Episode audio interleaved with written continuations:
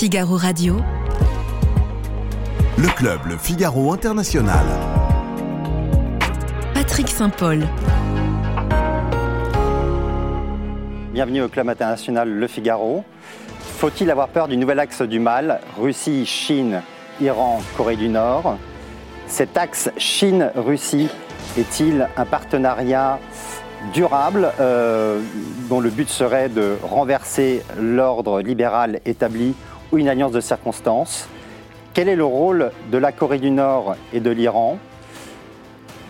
Qu'en est-il des autres pays euh, non occidentaux? Comment voit-il cette alliance? Voilà les sujets dont nous, allons débattre euh, avec nos invités. Je vous retrouve tout de suite.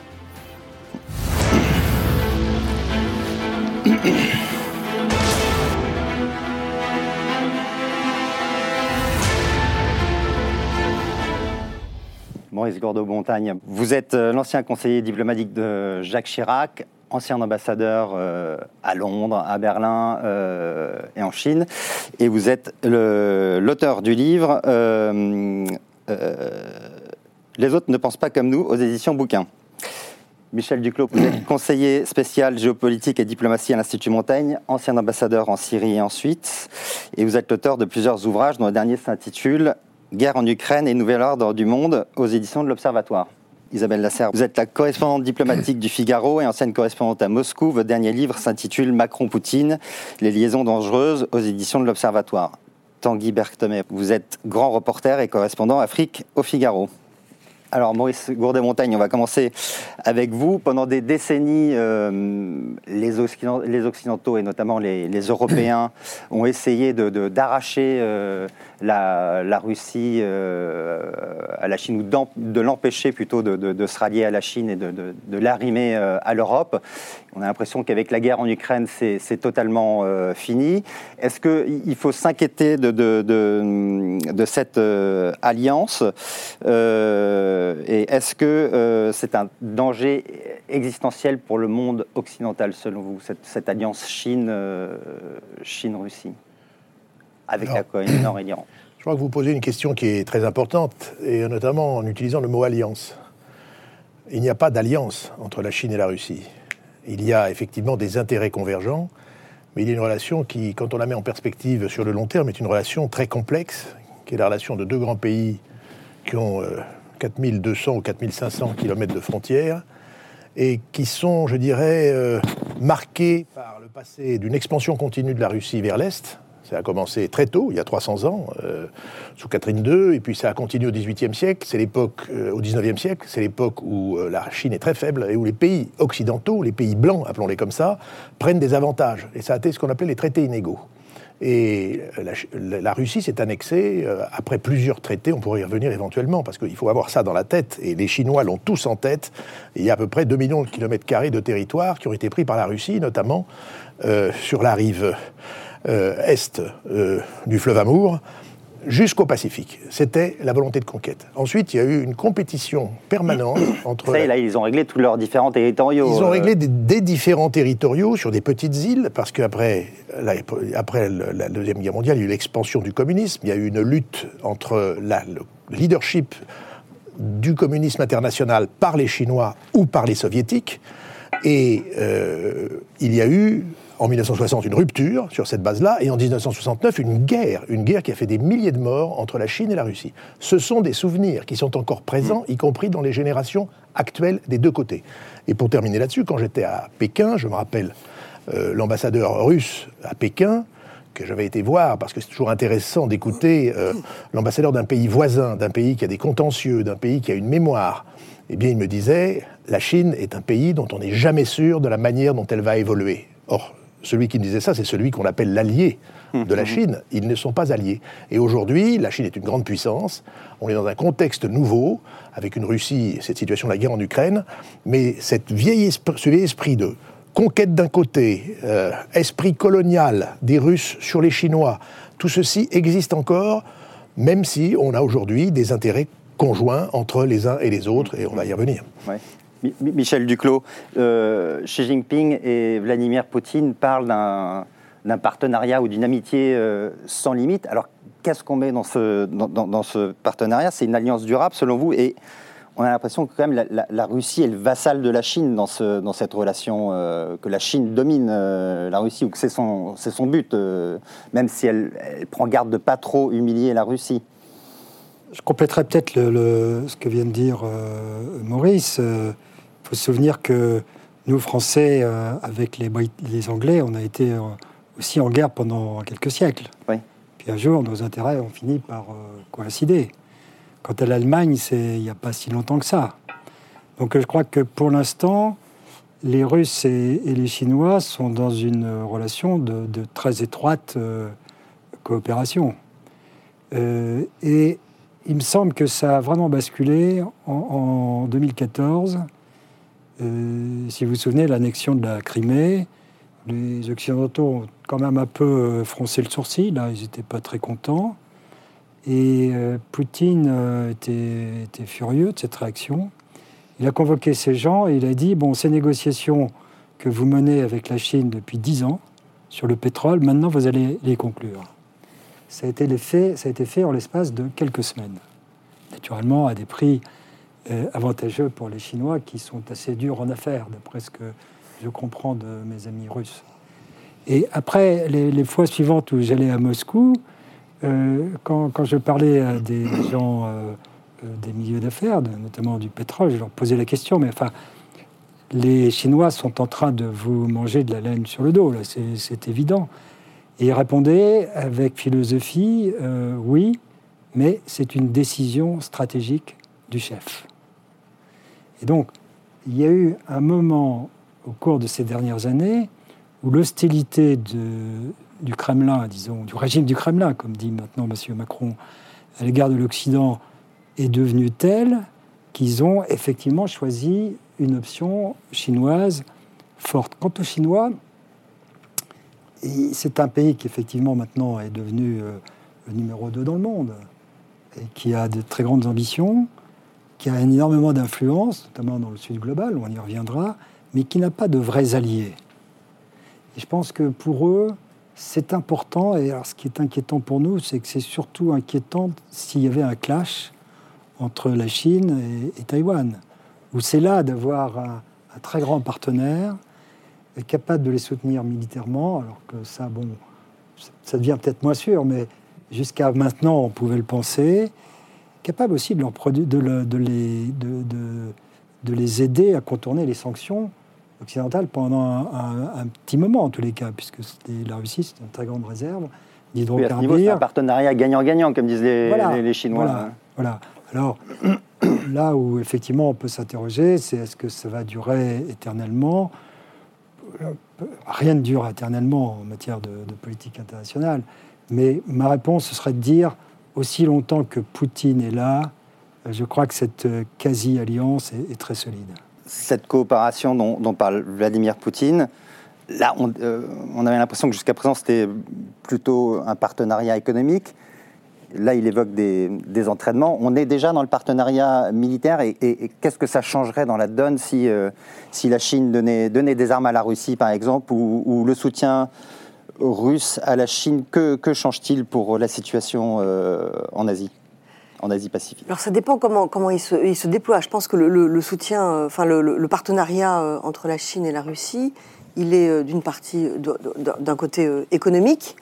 Il y a une, dimension dans cette pochette économique qui est liée aux sanctions, c'est-à-dire que la Russie utilise la Chine pour, se détourner des sanctions occidentales.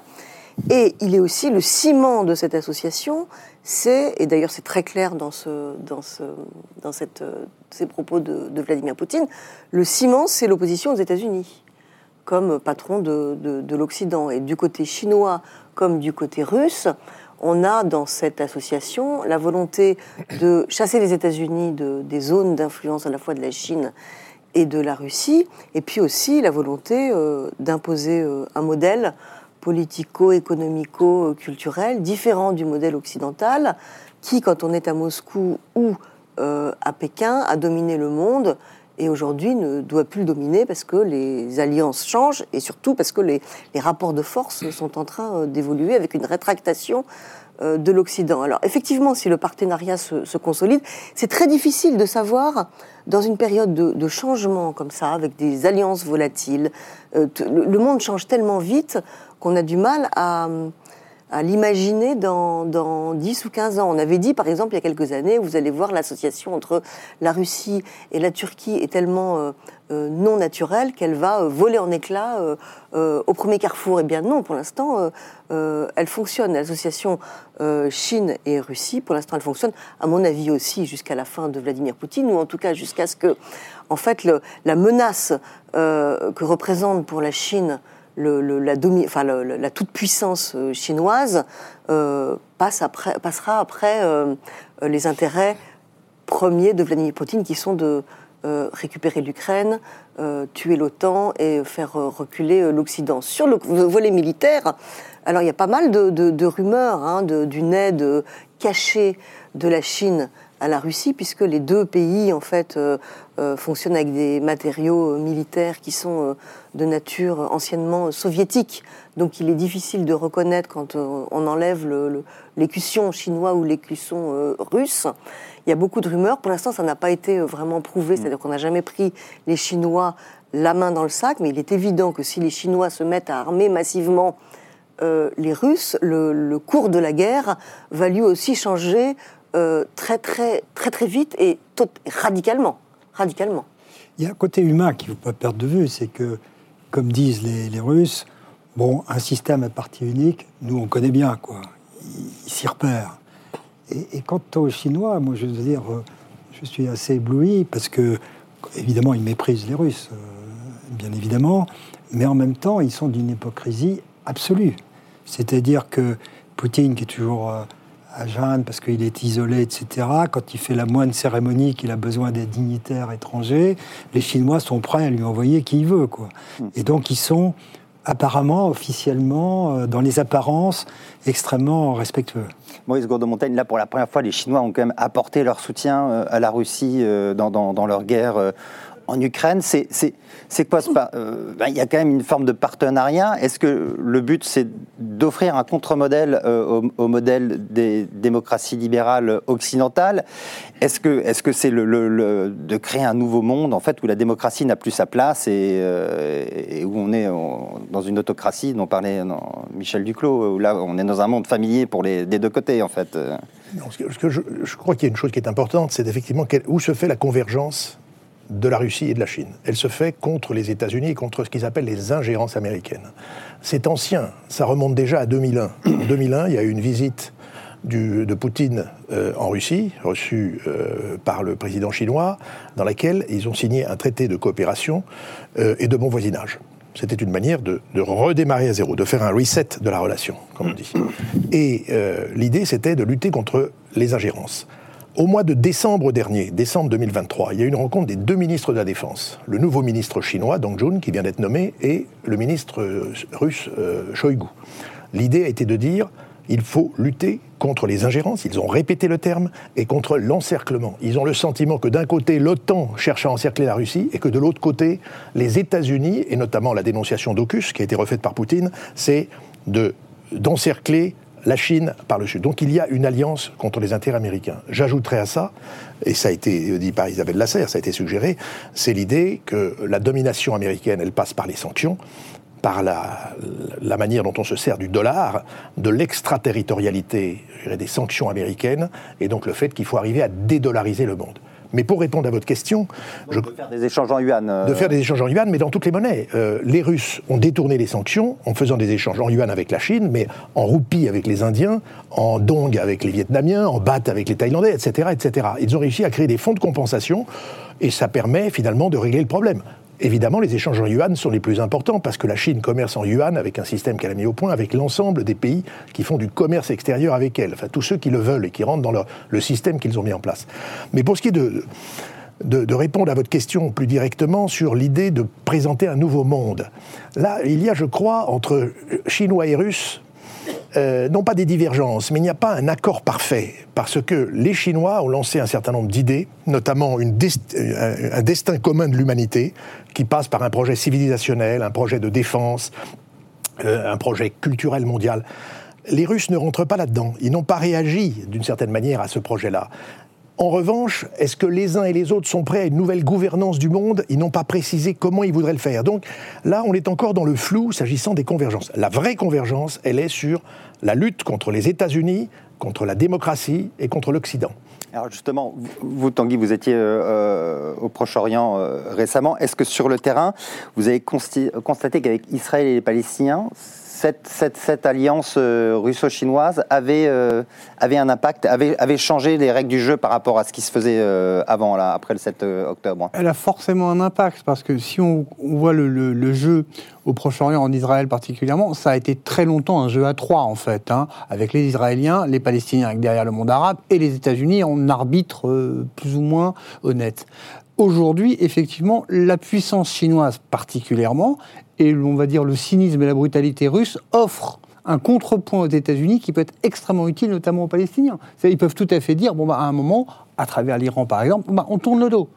On tourne totalement le dos, obligeant effectivement Israël à plus encore de brutalité, ce que les États-Unis ne sont pas prêts à suivre. Donc effectivement, ça sert à contraindre l'arbitre à rééquilibrer un peu sa position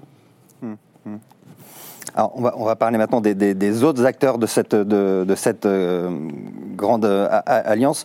Maurice Gordon-Montagne, on a l'impression que le, grand gagnant euh, du jeu actuel de, cette alliance et de, ce qui s'est fait un peu ces dernières années, notamment depuis le début de la guerre en Ukraine, c'est l'Iran. Est-ce qu'on peut dire que l'Iran est, le gagnant de, cette le grand Il échappe, euh, il, échappe euh, aux sanctions grâce à la Chine. Euh, il n'est plus question de, parler d'accord nucléaire. Est-ce qu'on a encore besoin de parler d'un accord nucléaire avec, avec, l'Iran maintenant que il y a cette alliance avec la Chine et, la Russie? Si on regarde la situation globale, le grand gagnant dans le monde depuis le début de la guerre en Ukraine, c'est la Chine, incontestablement. La Chine est au centre. La Chine, comme on l'a dit, réorganise le système euh, commerciale internationale, avec un système financier, des transactions en yuan, elle, elle tire un avantage. L'Iran, dans cette situation, rappelons-nous, a quand même été très malmené par les révoltes internes, notamment, rappelons-nous l'affaire de cette jeune fille qui a été tuée par la police des mœurs, les manifestations qui sont en suivi. L'Iran est un régime affaibli aujourd'hui, qui se cherche une nouvelle légitimité qui est dans la recherche de la succession du guide, le guide Khamenei, à 85 ans passés, euh, au-delà même, et on, lui cherche un, successeur. Et donc il y a besoin d'une relégitimation du régime, il y a besoin de le remettre sur pied. Les Chinois, effectivement, sont intervenus parce que l'Iran a, a, hiérarchisé à nouveau ses priorités et s'est dit, après tout, la guerre, une guerre avec l'Arabie saoudite, ça ne nous intéresse pas, donc réconcilions-nous avec l'Arabie saoudite. Donc l'Iran est gagnant en ce sens qu'il est pour le moment la tête hors de l'eau qu'il déstabilise la région et donc on se tourne vers lui à tout moment, et qu'il a effectivement la Chine en appui, puisqu'ils ont passé il y a quelques années, il y a 2-3 ans avec les Chinois, un accord pour exporter, enfin un accord qui porte sur 400 milliards, chiffre gigantesque, mais les Chinois adorent les chiffres, et l'Orient en général aime les chiffres, euh, en fait des échanges par lesquels la, Chine s'assure des approvisionnements énergétiques. La même chose est faite d'ailleurs par les Chinois avec l'Arabie saoudite. L'Iran s'est rendu utile dans la guerre en Ukraine en appuyant les Russes. Donc l'Iran, effectivement, a la tête hors de l'eau, mais l'Iran, je ne le qualifierais pas de grand gagnant. Je dirais que l'Iran a gagné euh, un, sursis, euh, et donc il est toujours intéressé naturellement dans la course au nucléaire. L'Iran rêve d'avoir l'arme nucléaire. L'Iran ne bouge pas pour le moment parce qu'il sait que le moindre geste de sa part pourrait être, euh, je dirais, réprimé par des frappes ou quelque chose de cette nature. Le jour où il y aura l'arme nucléaire en Iran, les choses seront différentes. Mais s'il y a l'arme nucléaire en Iran, euh, là c'est encore un autre débat. Je pense que les pays de la région ne resteront pas inertes et qu'il y aura une course, mmh. je dirais, à l'arme nucléaire en Arabie Saoudite, en Turquie, en Égypte et ailleurs, mais ça c'est un autre débat. Ce qui est certain, c'est que l'Iran ne renoncera pas à avoir l'arme nucléaire pour sa survie. Michel Duclos, pour, avoir l'Iran nucléaire, c'est quoi maintenant?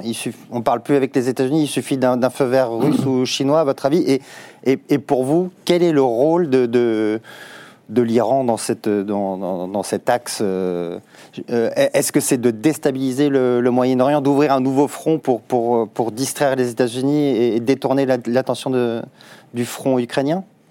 Si vous voulez, il y, a une forme de mystère iranien.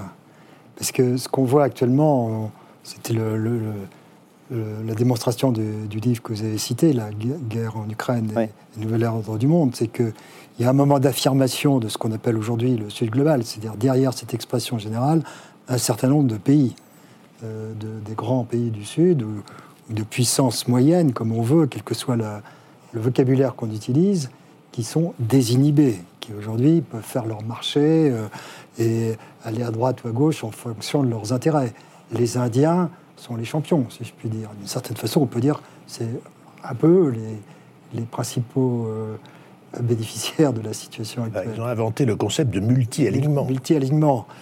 Or, les Indiens, les, les, Iraniens qui auraient pu euh, jouer le même jeu et se dire, bah oui, moi aussi, je vais de temps en temps monnayer mon appui aux Occidentaux, aux, Arabes, aux Russes, aux Chinois, etc., ont choisi une stratégie différente qui est de se coller à l'axe euh, Moscou-Pékin. Euh, Pourquoi Je ne sais pas jusqu'à quel point une une explication possible quand même, c'est que c'est un régime qui est effectivement peut-être affaibli, mais surtout de plus en plus racorni, replié mmh. sur un noyau dur, de plus en plus idéologique. Et m'est arrivé euh, récemment de demander à, un ami euh, iranien, justement, euh, pourquoi vous vous collez aux Russes alors que vous voyez bien quand même, c'est pas sûr qu'ils gagnent et puis ils sont de plus en plus isolés. Et la réponse, mais qu'est-ce que vous racontez? C'est eux qui se collent à nous. C'est-à-dire que dans la perception iranienne, euh, les, Russes euh, les ont sollicités. Et après tout, les Russes, c'est des ennemis des États-Unis. Et puis voilà, euh, ils achètent la camelote, les, drones iraniens. Pourquoi ils se seraient gênés, si vous voulez? Et là où ce qui est quand même, pour moi, inquiétant, c'est quand même la question nucléaire.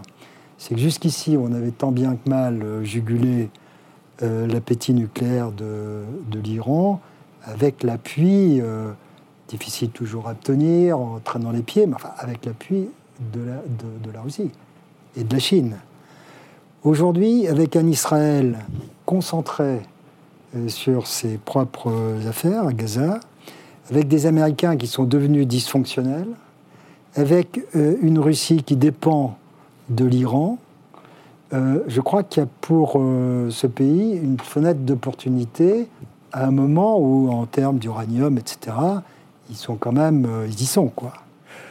Oui. Euh, pardon, Isabelle, et pour la Corée du Nord, c'est un peu la même chose. C'est pour ces deux pays, il n'y aura plus de négociations sur le nucléaire, d'après vous, ou est-ce qu'il y a encore euh, une marge pour discuter avec eux malgré cette alliance? Pour moi, le dossier nucléaire iranien que j'ai suivi pendant de, de, longues années est perdu depuis 2018. Hmm. c'est-à-dire depuis le retrait euh, de Donald Trump de l'accord sur le nucléaire iranien.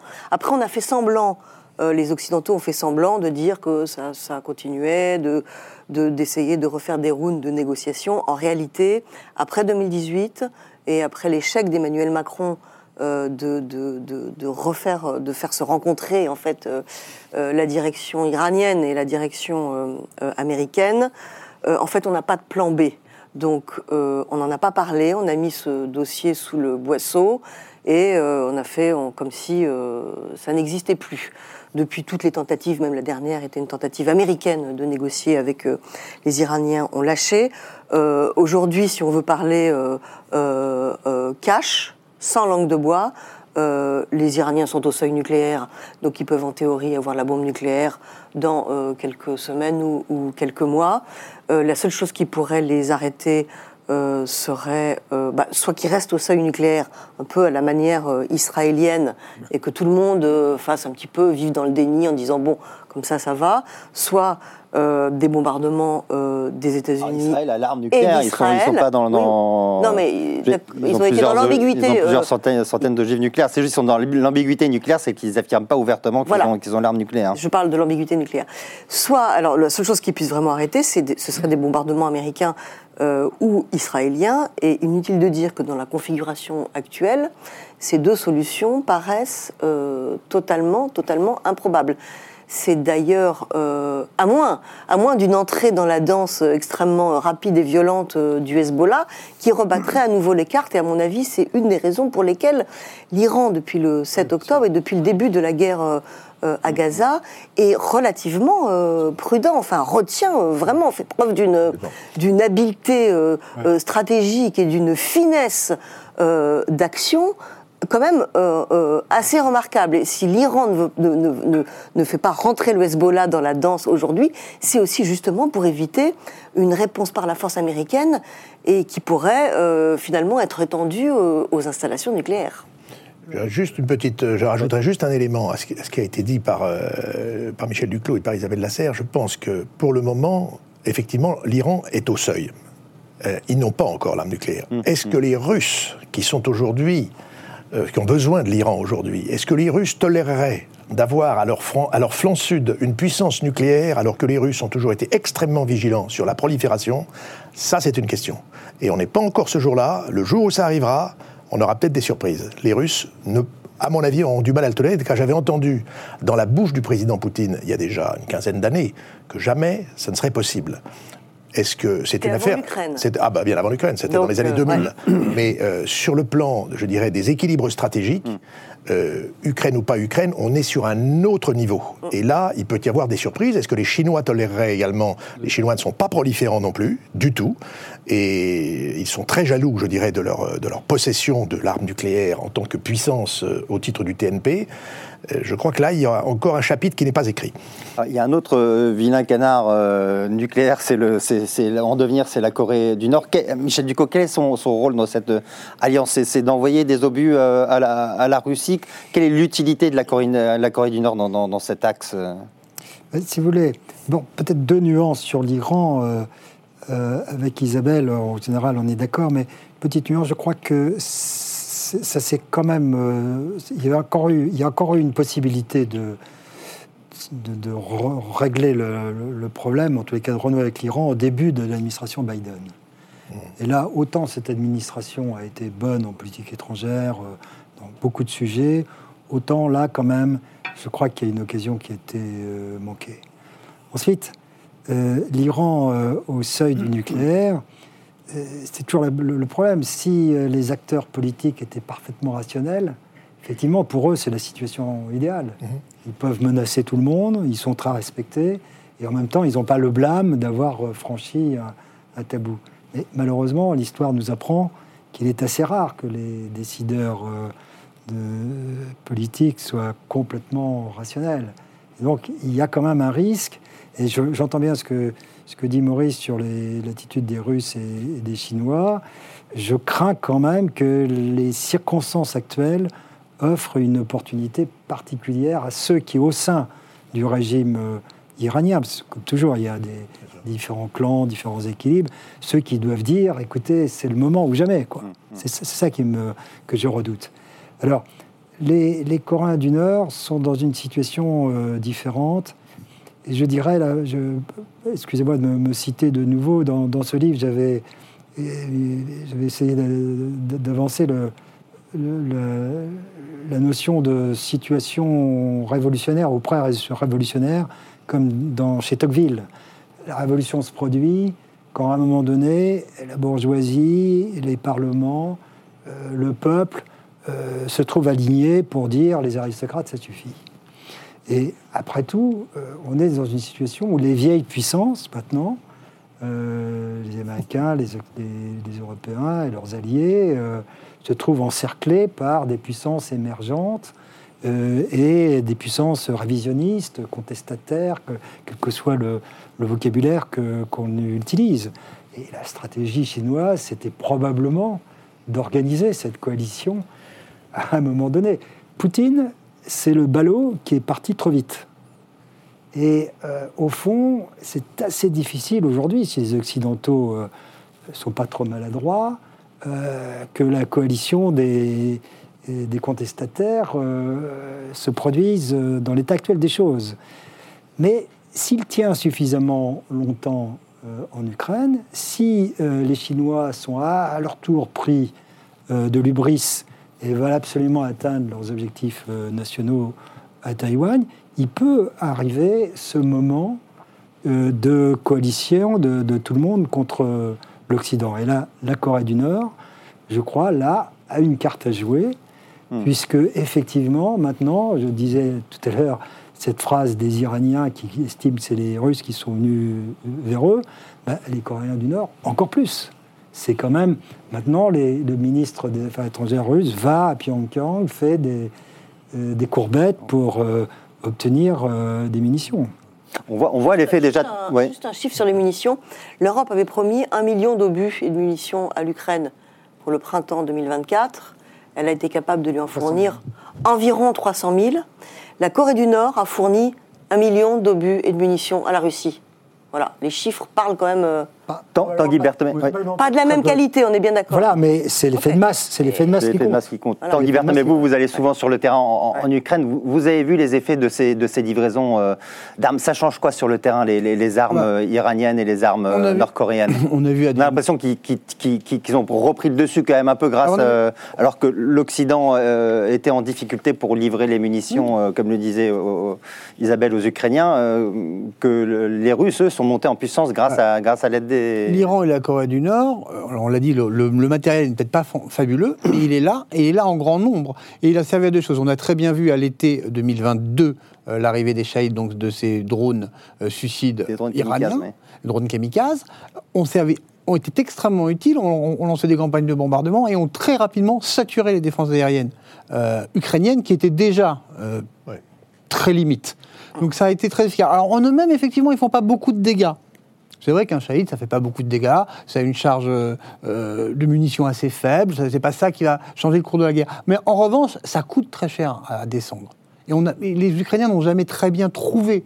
euh, Et ça coûte le pas cher à fabriquer. Et ça coûte pas cher à fabriquer. Donc il y a un moment.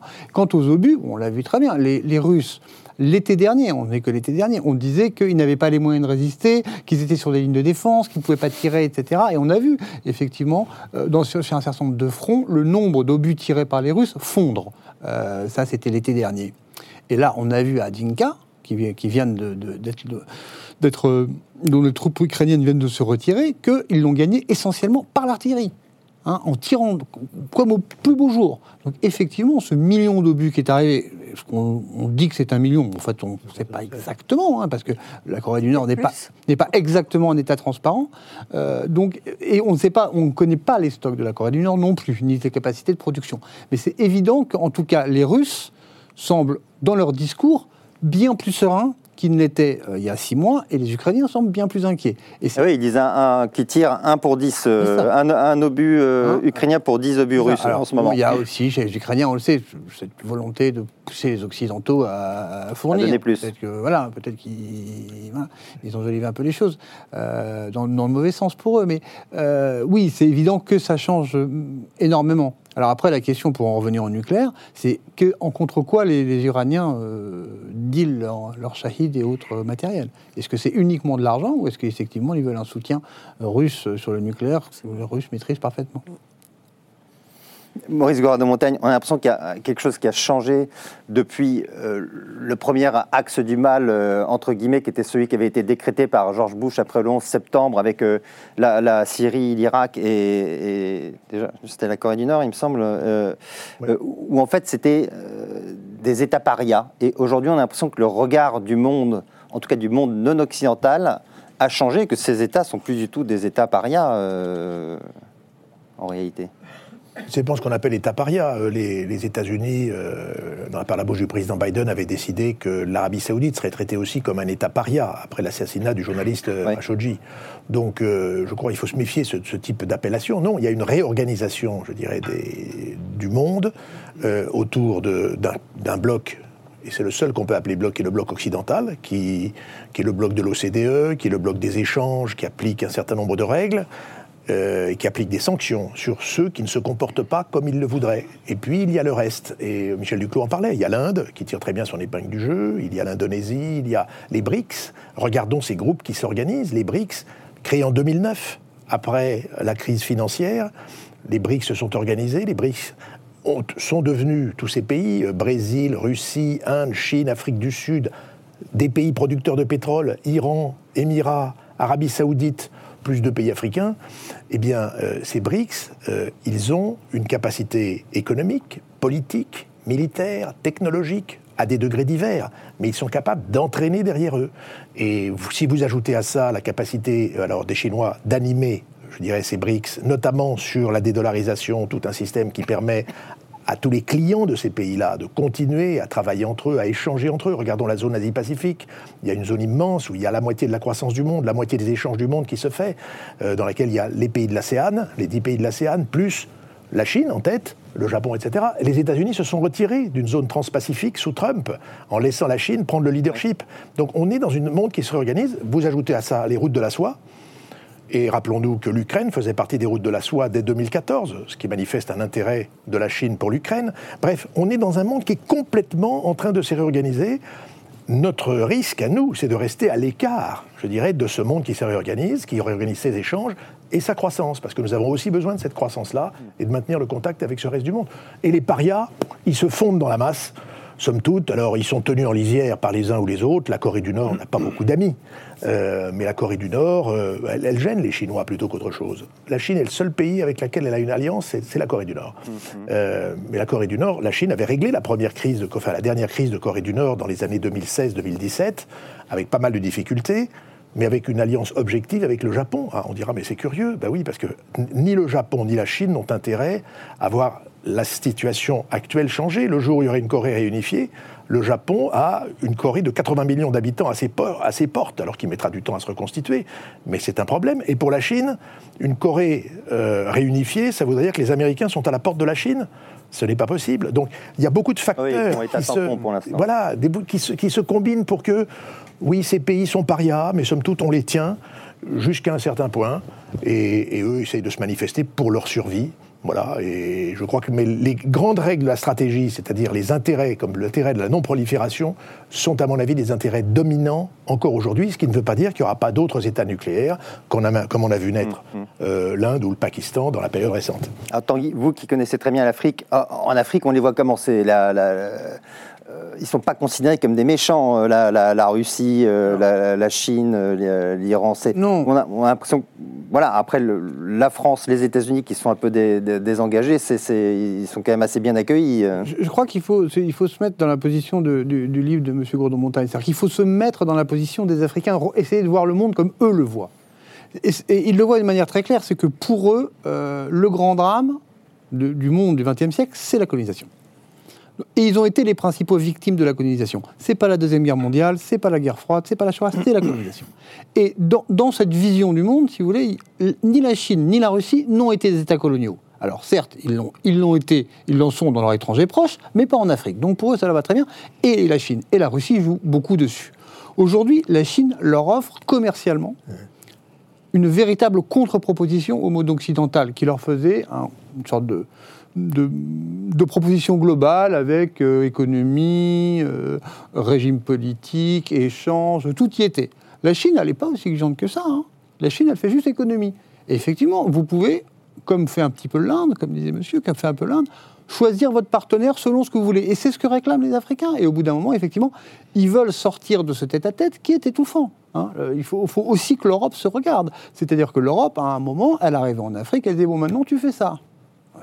Pourquoi? Et les Chinois leur disent, mais non, non, non, vous allez devoir faire autre chose. Et les Russes leur offrent ce que les Chinois ne leur offraient pas, c'est-à-dire l'offre militaire. Les Chinois, sur l'offre militaire, ils ne se projettent pas, enfin, sauf à Djibouti, mais c'est assez exceptionnel.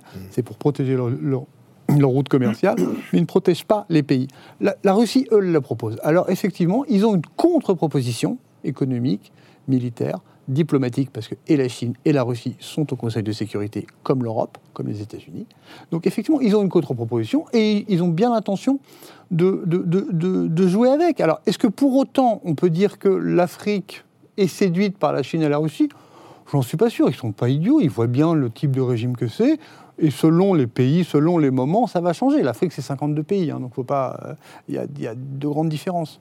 Isabelle, on a, euh, a l'impression, à un moment, euh, l'Ukraine et l'Occident euh, derrière l'Ukraine avaient perdu un peu ce qu'on appelle le Sud global. Euh, il y a eu des efforts qui ont été faits pour essayer de rallier le Sud global euh, à la cause ukrainienne, mais on a l'impression que depuis euh, les événements du 7 octobre et ce qui se passe euh, dans la bande de Gaza, euh, il y a un sentiment de deux poids, deux mesures dans, dans- dans le Sud global, où, où- où, en fait c'est une cause perdue maintenant. Oui, oui. Est-ce que c'est le cas? Oui, oui. Je, je rajouterais juste quelque chose, ce qui est, ce qui est incroyable. Enfin, je veux dire, les, les- les- les Français en Afrique, leur offre était conditionnée à un impératif de démocratie, De bonne gouvernance. euh, de bonne gouvernance euh, politique et un respect des droits de l'homme. Les Russes euh, se fichent complètement de la démocratie et euh, se fichent complètement des, des droits de l'homme. Et les Russes, militairement, proposent aujourd'hui aux juntes africaines ce que les Français faisaient avant, mais qu'ils ont décidé de ne plus faire. Ah oui, C'est-à-dire de ne plus, voilà. Donc c'est- effectivement... Ah, mais ce que font les, Russes, c'est très clairement ce que. Et les, Chinois, c'est ce que faisaient les Français à l'époque coloniale. Voilà, absolument. Hein, c'est un complet. On fait ce que. On va. on- on- Donnez-nous. Ouais, ouais. Laissez-nous entrer, on fera ce que vous voulez. Et alors, sur l'histoire du, On veut. du, du- du 7 Deux poids, deux octobre, ouais. il est évident que en fait, cette, cette fracture, cette rupture, cette déchirure entre le mal nommé Sud global, euh, mais qui existe quand même, et, euh, et l'Occident, euh, a été euh, euh, totalement, totalement exacerbée. C'est-à-dire que maintenant, enfin, par exemple, Emmanuel Macron, qui lui a essayé pendant des mois d'aller voir les pays du Sud global en leur disant écoutez, il faudrait essayer de vous rapprocher du point de vue ukrainien, de vous écarter de la Russie. Ce discours n'est plus audible aujourd'hui depuis la réaction militaire israélienne. Euh, alors là, je ne parle pas de. je, je, je, je, au- j'émets aucun, euh, au- aucun jugement, mais la réaction militaire euh, assez musclée d'Israël est considérée dans le Sud global comme un parti pris absolument clair et net. Les pays occidentaux sont complètement associés à Israël et aujourd'hui, les pays du Sud global disent mais attendez. Euh, voilà ce que vo- votre allié euh, israélien euh, fait aux Palestiniens, euh, et vous, vous nous demandez de, de, de, de- de- de prendre position euh, pour les Ukrainiens. Sur ce point de vue-là. Michel Duclos, l'Occident a perdu le Sud global ou définitivement, à votre avis? Non, bien sûr que non, mais, mais bon, ce que vient de dire Isabelle, c'est c'est ce que nous, nous savons tous, c'est que la, la matrice du ressentiment du Sud vis-à-vis de l'Occident, c'est beaucoup Israël. Pour des raisons sur lesquelles on ne va pas revenir, c'est peut-être très injuste, tout ce qu'on veut, mais c'est vrai que c'est là où il y a un point de, discordance euh, fondamentale. Alors, euh, non, on n'a pas perdu parce que euh, malgré tout, euh, il y, a- des cartes, par exemple, les, institutions financières internationales, qui sont encore entre les mains des, des Occidentaux, grosso modo. Je crois que là, Macron a une, une intuition juste, c'est que notre intérêt, c'est pas de les saborder, c'est pas de les livrer aux Chinois, Mais les c'est- Chinois font de l'entrisme partout, ils Oui, essaient d'en mais prendre c'est le quand même de contrôle. les réorienter. Avec plus ou moins de succès, mais... c'est quand même de les réorienter pour, être, pour qu'elles soient davantage au service des, des besoins euh, de, de ces nouveaux pays émergents. Les Américains procèdent autrement, c'est pas leur façon de penser, mais ils sont pas très loin de- nous pour l'instant sur cette question des, des institutions financières internationales. Et puis, il faut en sorte de, de ramener les Indiens le plus possible dans leur camp. Les Indiens seront, comme je l'ai dit tout à l'heure, jamais d'un côté ou de l'autre, mais malgré tout, ils peuvent pencher davantage euh, du côté euh, des Américains que du côté des Chinois.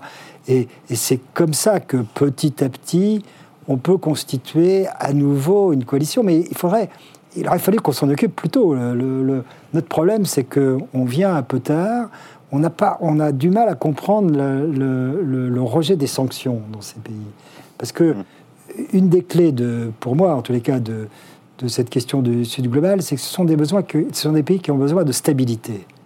Et on ne doit pas apparaître comme ceux qui déstabilisons le système, si vous voulez.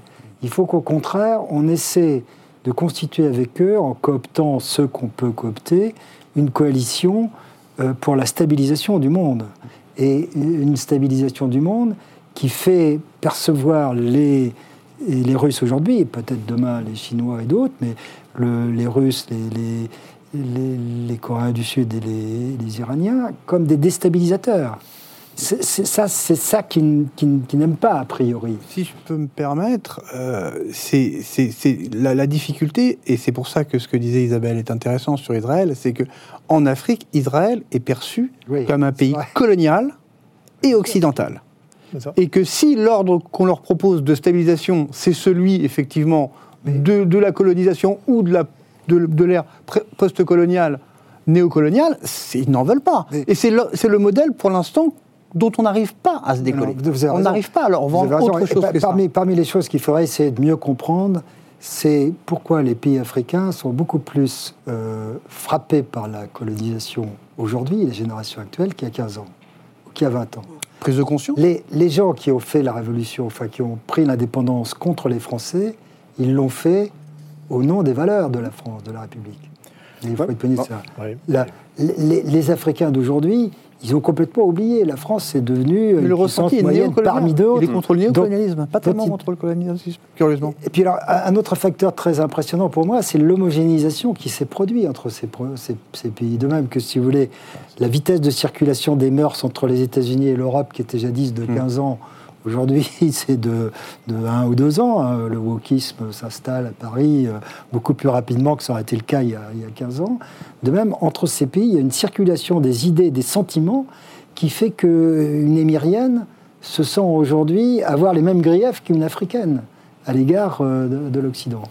Donc euh, on, a vraiment, je crois, un très grand effort à faire sur ces sujets. Maurice Gourdon-Montagne, on a quand même l'impression qu'il y a eu une forme de, de désengagement de l'Occident, euh, que ce soit en Afrique, euh, au Moyen-Orient, avec, avec le, pivot asiatique euh, des États-Unis, quand déjà ça a commencé avec le retrait de, l'Afghanistan. A, d'une certaine façon, on a laissé un vide dans lequel se sont engouffrés le roulet compresseur chinois et, russe. Et est-ce qu'il y a une façon de reprendre pied maintenant dans, dans- dans- dans ce- cette partie du monde qu'on avait un peu délaissée?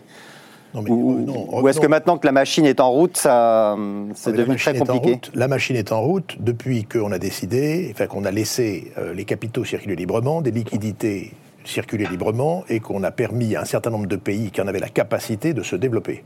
C'est donc ce monde multipolaire. Mais ce monde multipolaire, il décide, euh, il, veut, il veut aussi avoir euh, voix au chapitre et décider pour lui-même et non pas seulement selon les règles qui ont été fixées dans les années 1945 ou plus tard euh, avec euh, Bretton Woods ou plus tard avec euh, ce, qui a pu se passer après la, crise financière.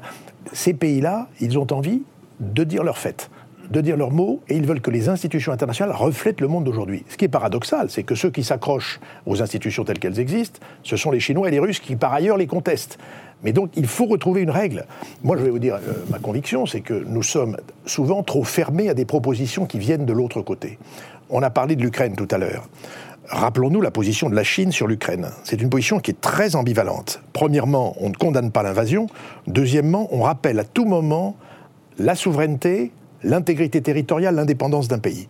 Ça peut nous paraître paradoxal. Sur cette base, les Chinois ont produit en avril euh, 2023, euh, ou en mars 2023, un papier de position avec, en 12 points qui reprenait un certain nombre de principes de la Charte des Nations Unies, qui ne condamnait toujours pas euh, la- la- l'agression russe en Ukraine, qui est un fait, une violation de la Charte des Nations Unies, mais qui reprenait certains principes. Ce sont des positions ambiguës.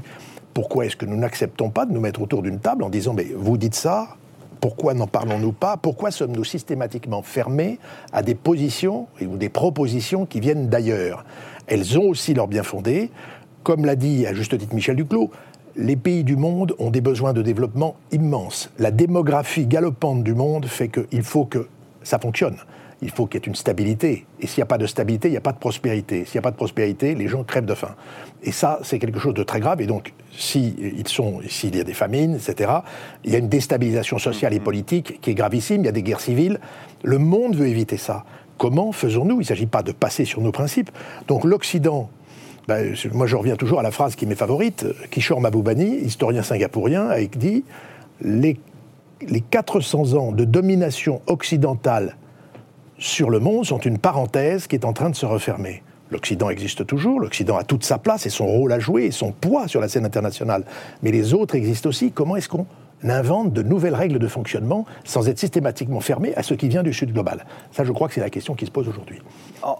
Merci. En Afrique, Tanguy, on a l'impression qu'il ne s'agit pas de, de- de- de- fonctionnement des institutions internationales. Que quand on a l'impression que quand un certain nombre de juntes militaires euh, bah, prennent le pouvoir, ce qu'ils veulent, c'est- c'est un acteur comme Wagner qui vient, euh, qui vient les conforter et leur permettre de stabiliser un peu la, la- la- la situation, euh, entre guillemets, et, et jouer le rôle que jouaient avant les... les- les- les- les- les- L'armée coloniale. L'armée, oui, ce l'armée coloniale, enfin, le- le- les interventions euh, françaises. L'une des choses dans l'intervention française au Mali, par exemple, c'est qu'effectivement l'intervention française au Mali est faite sans arrière-pensée, mais les Français ont dit on doit la faire euh, avec nos valeurs. C'est-à-dire qu'on euh, on va pas faire ce que vous voulez, on va faire ce qu'on veut.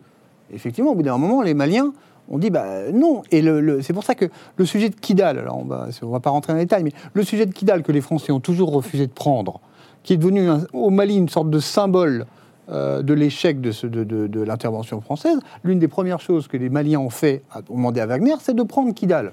Wagner a dit, si vous voulez qu'on prenne Kidal, on prend Kidal. Alors, est-ce que c'est une erreur stratégique? Est-ce qu'il fallait le faire? Est-ce qu'il fallait pas le faire? Wagner ne se pose pas la question. Wagner prend Kidal et dit aux Maliens, débrouillez-vous avec Kidal. Ils mettent quand même leur drapeau dessus, ils se filment dessus pour bien montrer que c'est eux qui l'ont fait quand même. hein. C'est pas non plus totalement gratuit.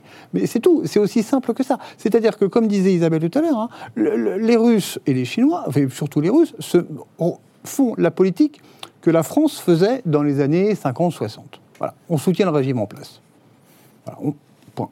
Isabelle, très brièvement, parce qu'on arrive au terme de l'émission, est-ce que, d'après vous, l'Occident peut encore séduire ce, ce monde non occidental ou est-ce que c'est une page qui se tourne?